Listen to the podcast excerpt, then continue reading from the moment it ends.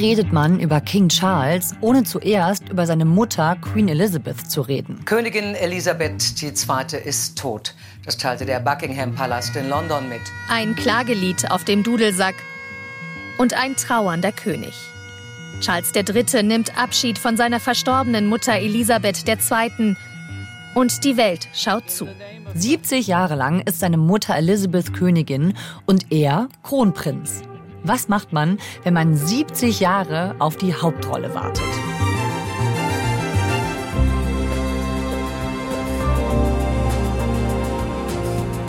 Jetzt hat er sie, die Hauptrolle. König Charles, Monarch von England. In dieser Folge 11KM wollen wir verstehen, was diesen Mann ausmacht, der so lang im Schatten berühmter Frauen stand und einige Überraschungen parat hat für einen Royal.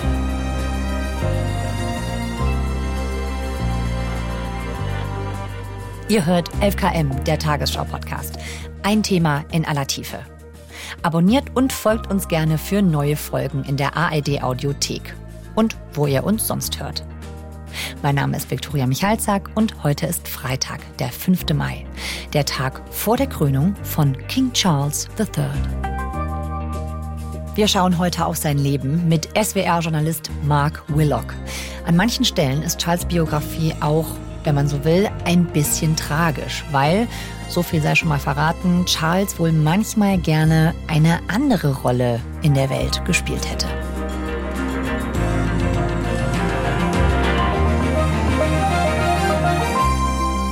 Herzlich willkommen, Marc. Hallo. Du bist ja selber auch aus England, ne? Beziehungsweise richtig, richtig. Ich habe die ersten 21, 22 Jahre meines Lebens in Großbritannien verbracht. Also ich bin sogar mit meiner Familie zum Lying in State der Queen hingefahren, also im September letzten Jahres. Mhm. Also die königliche Familie hat durchaus noch eine Bedeutung für mich. Marc, du hast dir für eine Doku-Serie das Leben von Charles genauer angeschaut und dadurch nimmst du uns jetzt ein bisschen mit im Schnelldurchlauf und bei den wichtigsten Momenten machen wir kurz Stopp.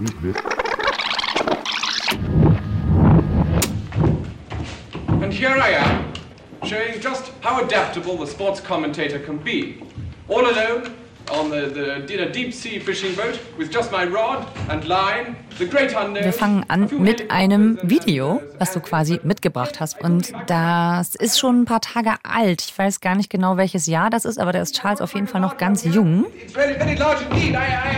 Als Charles in Cambridge studierte, und da gibt es für junge angehende Schauspieler, Schauspielerinnen die Cambridge Footlights, eine studentische Schauspielergruppe, sehr bekannt. Also es gibt viele bekannte Schauspielerinnen und Schauspieler, die früher Mitglieder der Cambridge Footlights waren, wie die Monty Pythons. Und da ist Charles auf der Bühne zu sehen. Ja, der Student Charles spielt da einen Sportreporter. Der trägt einen Trenchcoat, steht auf der Bühne auf einem Stuhl mit einer Angel und das sieht ganz schön wackelig aus. Wieso ist das eine wichtige Stelle im Leben von Charles? Das war von 1967 bis 1970. Und da hat er Archäologie, Anthropologie und dann später Geschichte studiert. Für ihn ist es, glaube ich, für ihn eine Zeit, in der er sich öffnen kann, in der er andere auch kennenlernt, kann auch seinen Neigungen nachgehen. Also äh, Charles ist kulturell interessiert und das konnte er, glaube ich, in Cambridge viel offener ausleben, seinen Neigungen, Interessen nachgehen, während die Schulzeit nicht so glücklich war. Also der ist auf das Internat Gordonston in Schottland gegangen. Das war das Internat, das auch sein Vater besucht hat. Und da gab es eine sehr große Betonung auf körperliche Ertüchtigung, mens sana in corpore sano, ein gesunder Geist in einem gesunden Körper. Also dieser Ethos schon aus dem 19. Jahrhundert spielte eine ganz große Rolle und Themen wie Musik, Kultur, Theater, die spielten an vielen Internaten in der Zeit keine Rolle oder eine nur sehr geringe. Mhm. Und da fühlt sich Charles aber anscheinend viel mehr hingezogen. Also ist er irgendwie ein anderer Prinz, kann man das sagen, als erwartet? Der ist, glaube ich, anders als seine Eltern. Der ist ein Stück weit, glaube ich, ein Intellektueller. Das war seine Mutter nicht, auch sein Vater nicht. Die Königin bekanntermaßen interessierte sich sehr für ihre Hunde und ihre Pferde. Sein Vater eher ein männlicher Draufgänger, mhm. sehr willensstark, Und Charles als Kind zumindest und als junger Mann eher schüchtern, zurückgezogen. Ich glaube, manchmal fehlte ein bisschen das Verständnis für ihn in der Familie. Also Kunst und Kultur, das ist ihm wichtig. Und Charles hat auch als erster im Königshaus studiert und ist also dieser Prinz mit außergewöhnlichen Interessen. Was hat ihn noch beschäftigt? Man kann sagen, Nachhaltigkeit ist ein ganz wichtiges Thema. Ökologische Landwirtschaft ist ein Thema, das ihm sehr am Herzen liegt. Das hat er sehr früh in den 80er Jahren auf seinem Gut Highgrove in der englischen Grafschaft Gloucestershire umgesetzt, wurde damals in den 80er Jahren fast dafür belächelt. Auch dieses berühmte Interview Mitte der 80er Jahre, ähm, das er einem amerikanischen Journalisten gab, in dem er sagte, ja, er habe mit seinen Pflanzen äh, geredet, sie hätten auf das Gespräch positiv reagiert. Ähm, natürlich würde er dafür sehr belächelt. This is who I am. Only the other day I was uh, inquiring uh, of an entire bed of um, old-fashioned roses who were uh, forced, forced to listen to my demented ramblings on, uh, on the meaning of the universe as I sat cross-legged in the lotus position. Und in dem Video hier, da hält Charles offensichtlich eine Rede und bezieht sich darauf. Das ist eine Reaktion auf quasi die auf das Interview, das er Mitte oder in den 80er mhm. Jahren diesem äh, amerikanischen Journalisten gegeben hat. Und äh, natürlich hinterher war das ein gefundenes Fressen für die britische Boulevardpresse. Und in dieser Szene reagiert er darauf, und nimmt sich selbst ein bisschen auf die Schippe. Also das ist anlässlich des 40. Geburtstags von Prince Charles ausgerichtet von seiner Wohltätigkeitsorganisation Princess Trust und er erzählt mit einem Schmunzeln, wie er vor ein paar Tagen mit einem Beet altmodische Rosen gesprochen hat und die haben sich sein Schwafel über das Universum anhören müssen, während er sozusagen mit gekreuzten Beinen okay. in der Lotusposition saß. Also das zeigt, dass okay. Charles durchaus Humor hat und sich auch nicht zu ernst nimmt okay, der weiß, die Leute halten ihn irgendwie für einen verschrobenen Baumkuschler, der mit Blumen redet und dann äh, nimmt er das so auf die Schippe und sagt so, ja, ich weiß, dass ihr das von mir denkt. Richtig, aber das war ihm damals nichtsdestotrotz ein sehr wichtiges Anliegen und das hat ihn ein Leben lang begleitet, also bis zum heutigen Tag. Also Charles war, glaube ich, umweltbewusst und Umweltschützer before it was cool sozusagen, ne? Also der hat sich da ja schon sehr, sehr lange für eingesetzt. Also das sind eigentlich seine Themen, das, was er eigentlich so will. Ist es auch das, wofür er wahrgenommen wurde eigentlich, oder? Leider nicht. Also die Öffentlichkeit hat sich vor allem dafür interessiert, wen wird er heiraten. Also damals muss man äh, bedenken, Ende der 70er Jahre war er Anfang 30 und es war immer die Frage im Raum, wen wird er heiraten, beziehungsweise warum hat er noch nicht die richtige gefunden. Ja, äh, Stichwort begehrtester Junggeselle der Welt, ne? Sein Großonkel Earl Mountbatten hat ihm, es ist bekannt, dass er ihm gesagt hat, er soll seine Wild Oats sown, also sich die Hörner abstoßen, würde man fast sagen heute. Mhm. Und natürlich ist unbemerkt geblieben, dass er Anfang der 70er Jahre Camille Schand kennenlernt, sich sehr schnell in sie verliebt und sie gilt auch nicht als die richtige. Also das Establishment hat was gegen eine Ehe mit Camilla Schand, weil sie, äh, ich sage es in Anführungszeichen, als zu erfahren gilt. Also hatte schon einige Freunde, wird zumindest ihr nachgesagt. Und sie galt nicht als eine angemessene Frau für den künftigen König. Ja, und dann ist er ja diese Ehe eingegangen mit Lady Diana. Well, I mean, the moment you appear anyway, then people automatically jump to conclusions. Yes. Well, now you can appear in public. Yes. It must be a great relief to you. But it is rather, yes. Ich kann mich erinnern an dieses Interview. Da war ich zwar damals noch zu jung oder glaube ich noch nicht auf der Welt, aber ich kann mich trotzdem erinnern an dieses Interview, was die beiden zusammen mal gegeben haben. Ich glaube, da ging es um die Bekanntmachung der Verlobung genau. von Charles und Diana. Just delighted and, and happy. And I, I, I'm amazed that she's uh, been brave enough to take me Und dann werden die doch, glaube ich, gefragt, seid ihr denn ganz verliebt? Of course. Whatever in love means. Und er sagt, whatever love means. Genau. Also was immer Liebe heißen soll. Das ist doch eine Ohrfeige für die Frau, die da neben einem steht, oder?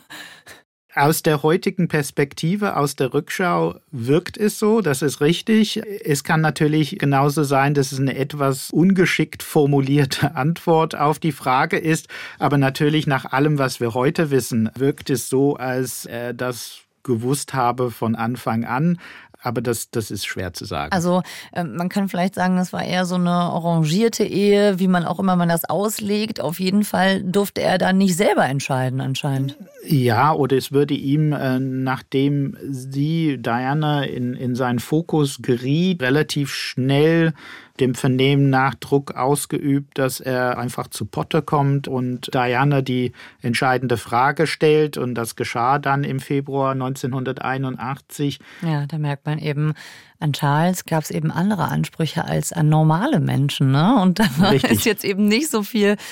Also da gibt es natürlich eine ganze Menge Privilegien, aber es gibt eben auch sehr viele Einschränkungen. Ne? Richtig. Well, they call it the wedding of the century. That's certainly ja, und dann war seine Frau, Lady Di, ja auch noch plötzlich viel berühmter als Charles. Jedenfalls stand sie plötzlich viel mehr im Rampenlicht und er war ja dann irgendwie noch mehr als sonst zweite Reihe, oder? Das wurde zu einer richtigen Belastung für diese Ehe. Charles war der Prince of Wales und an seiner Seite ist eine junge, hübsche Frau, und plötzlich gilt die ganze Aufmerksamkeit ihr. Und das war, glaube ich, für sein Selbstverständnis, für sein Selbstbewusstsein problematisch. Auf ihr lastete natürlich ein unheimlich großer Druck, sozusagen, dass die Boulevardpresse der ganzen Welt dorthin guckt. Mhm. Das war natürlich eine erhebliche Belastung für beide. Also mehr Aufmerksamkeit geht ja gar nicht. Und äh, irgendwie denkt man sich so, für ihn muss das wahrscheinlich so gewesen sein, der muss sich doch gedacht haben, immer diese anderen Leute, die wichtiger sind als er, oder? Also erst seine Mutter, dann seine Frau. Das ist, glaube ich, ein Stück weit so der Fall gewesen. Sie war eine Modeikone.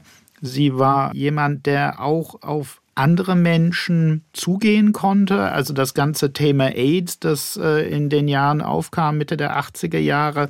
Sie ging sehr früh auf AIDS-Patienten zu, hat sie im Krankenhaus besucht. Das hat ihr viel Sympathie eingebracht. Sie war, wie es wie sozusagen hieß, äh, die Königin der Herzen.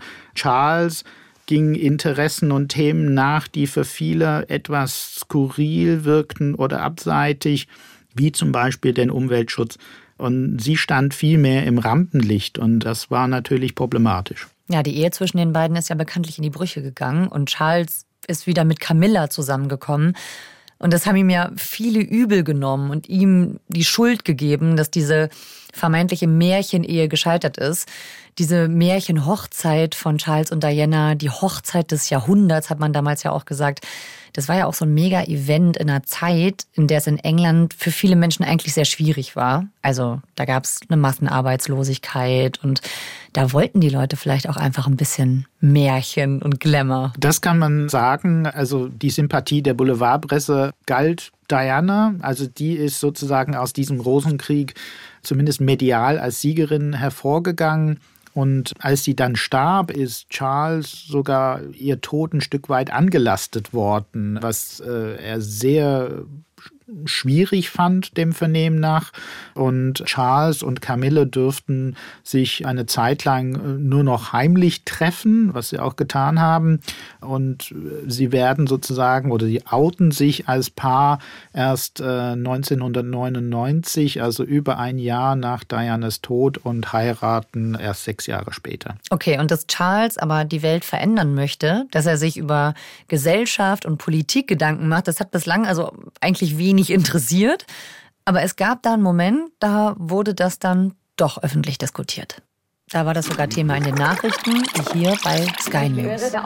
Tom, I don't know if you got a moment just to, to give us a very quick update. Are these letters coming in thick and fast? Also Charles geht zu weit, zumindest weiter, als es sich für einen Prince of Wales gehört, weil er mischt sich ein in die Politik. Yeah, they are. As I say, 27 to go through. One exchange that I'm looking at right here between Elliot Morley and uh, Prince Charles. Also ob er zu weit gegangen ist, ist umstritten. Bekannt ist auf jeden Fall, dass Charles Briefe geschrieben hat an Regierungsmitglieder und zwar über viele Jahre und äh, diese Briefe sind bekannt als Spider-Memos. Die heißen so, weil äh, Charles eine sehr kraklige Schrift hat und Black Spider Memos, also in schwarzer Schrift. Und 2010 hat die Guardian versucht, ähm, Auskunft zu bekommen über Memos, die 2004-5 an die damalige Labour-Regierung geschrieben wurden.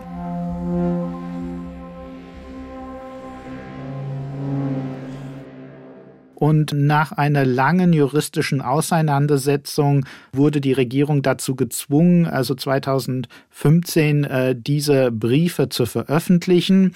Und da hat man gesehen, wie Charles sich an Regierungsmitglieder wendet, äh, um was für Themen es geht, äh, wie zum Beispiel das Schicksal des schwarzen Seehechts oder eine bessere militärische Ausrüstung im Irak. Für manche ist eigentlich das jenseits des Zulässigen. Es zeigt erstens, dass er sich nicht zurückhält und zweitens ist der Vorwurf im Raum ja, dass Minister darauf reagieren würden und ihn entgegenkommen, seine Wünsche erfüllen. Ähm, äh, andererseits gibt es durchaus äh, Kreise, die sagen, ja, es zeigt, dass ähm, er jemand ist, der sich äh, für seine ähm, Themen, seine Anliegen engagiert, aber er ist wahrlich nicht jemand, ähm, kein Tyrann, äh, der sozusagen die Macht an sich reißen will und ähm, bestimmen, wie die Regierungspolitik auszusehen hat.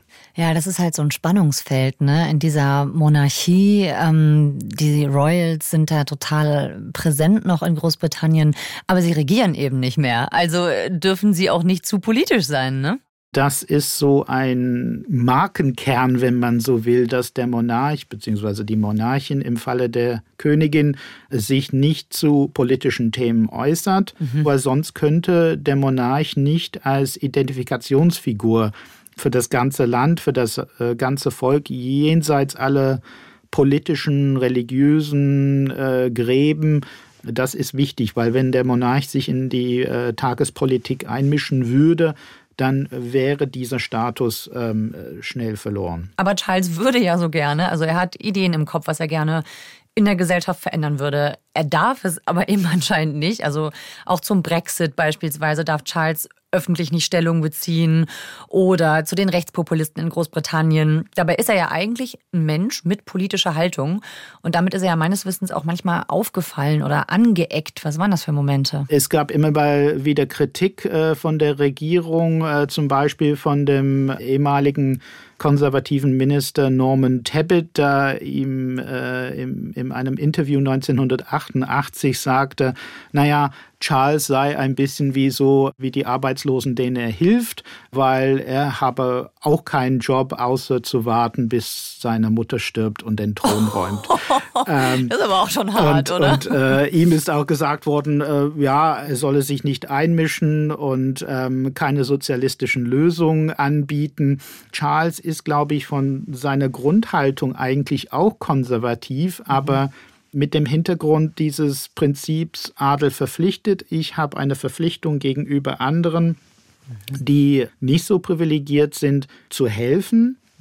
Während äh, die Thatcher-Regierung, die damals in den 80er Jahren an der Macht war, äh, sehr viel stärker marktwirtschaftliche Prinzipien verfochten hat und ein Stück weit auch den Gedanken, jeder ist seines Glückes Schmied. Das ist ein bisschen verkürzt, äh, aber ähm, nichtsdestotrotz, das, das schwang ein bisschen mit. Also jeder, der keine Arbeit hatte oder einen schlechten Schulabschluss, der hatte das ein Stück weit selbst zu verschulden. Ähm, mhm. Und da prallen zwei Welten, zwar zwischen, wenn man so will, zwischen einem altkonservativen und einem radikalen marktwirtschaftlichen Konservativen äh, aufeinander. I too now solemnly pledge myself, throughout the remaining time God grants me, to uphold the constitutional principles at the heart of our nation. Und jetzt Charles III., der König von Großbritannien. In einer ersten Fernsehansprache Anfang September letzten Jahres spricht er von seiner neuen Rolle und dass er jetzt weniger Zeit für Wohltätigkeit haben wird. My life will of course change as I take up my new responsibilities. It will no longer be possible for me to give so much of my time and energies to the charities and issues for which I care so deeply. Mhm, ja, und jetzt, also schafft Charles das denn, sich jetzt zurückzuhalten und sich da nicht einzumischen? Ich glaube, das ist äh, mehr als für seine Mutter eine Gratwanderung. Einerseits seinen Interessen treu zu bleiben, andererseits verfassungsgemäß sein Amt als König auszuüben. Der weiß natürlich, wo die Grenzen sind. Äh, das hat er über 70 Jahre beobachten können der wird sich ein Beispiel nehmen an seine Mutter, aber nichtsdestotrotz, der ist als Mensch, glaube ich, grundsätzlich politischer. Und man wird vielleicht wie im letzten Herbst den ein oder anderen Konflikt, äh, den ein oder anderen Reibungspunkt beobachten können. Was war denn letzten Herbst, was er da kritisches gemacht hat? Also Charles hat über die Jahre sehr viele Klimagipfel besucht, also ähm, trat auch zum Teil als Redner auf. Also das zeigt sein Engagement für dieses Thema Umweltschutz, Rettung des Planeten. Und er hatte vor, die COP27 Klimakonferenz in Sharm el-Sheikh zu besuchen im November 2022. Und da hat ihm die konservative Regierung gesagt, dass er eigentlich nicht fahren darf. Und äh, Charles hat darauf reagiert, indem er einerseits verfassungsgemäß darauf verzichtet hat, also der hat auf den Rat seiner Minister gehört. Andererseits, um die Bedeutung dieses Themas für ihn zu zeigen, hat er einen eigenen Klimagipfel in Buckingham Palace veranstaltet und viele ausländische Gäste äh, dorthin eingeladen. Also das zeigt dieses Spannungsverhältnis, diese Gratwanderung für ihn einerseits sich aus der Politik herauszuhalten, verfassungskonform zu agieren als König in seiner neuen Rolle. Andererseits will er nicht komplett verzichten und sich zurückziehen aus ähm, Themen, die ihm wichtig sind.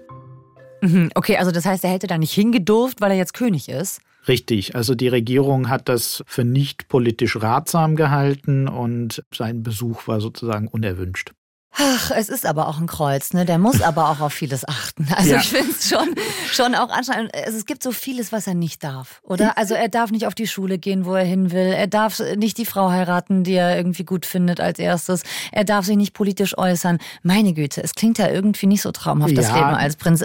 Also aber die, die Krone an den Nagel hängen, da ist er noch nie drauf gekommen, ne? Nein, das ist äh, ihm, glaube ich, wichtig, dass er nach 70 Jahren, ähm, und er hat sehr lange darauf gewartet, also äh, länger als jede andere Thronfolge. Mhm. Ähm, der will sich, glaube ich, beweisen. Äh, ähm, der will uns zeigen, ja, das kann ich auch. Also natürlich gab es viele Spekulationen, auch in Deutschland. Ja, wird er überhaupt äh, das Amt annehmen oder wird die Krone auf seinen Sohn William äh, gleich übergehen? Aber das entspräche nicht dem Protokoll. Und ich glaube auch, der hat wirklich den Wunsch, ja, jetzt bin ich König, ich möchte dieses Amt ausfüllen, ich möchte was bewirken, auch mit 74 Jahren. Mhm. Ja, es gibt ja auch viel Kritik, weil das so viel kostet, ne? Ähm, das ist der eine Punkt, dass es sehr viel kostet. Ich glaube, Charles wird gucken, also wo kann man da sparen? Wo kann man ähm, den Erwartungen der Menschen entgegenkommen? Wir erleben gerade große wirtschaftliche Verwerfungen in Großbritannien, also die Nachbeben von Brexit. Und deswegen gibt es natürlich wenige Verständnis für äh, Pomp und Prunk.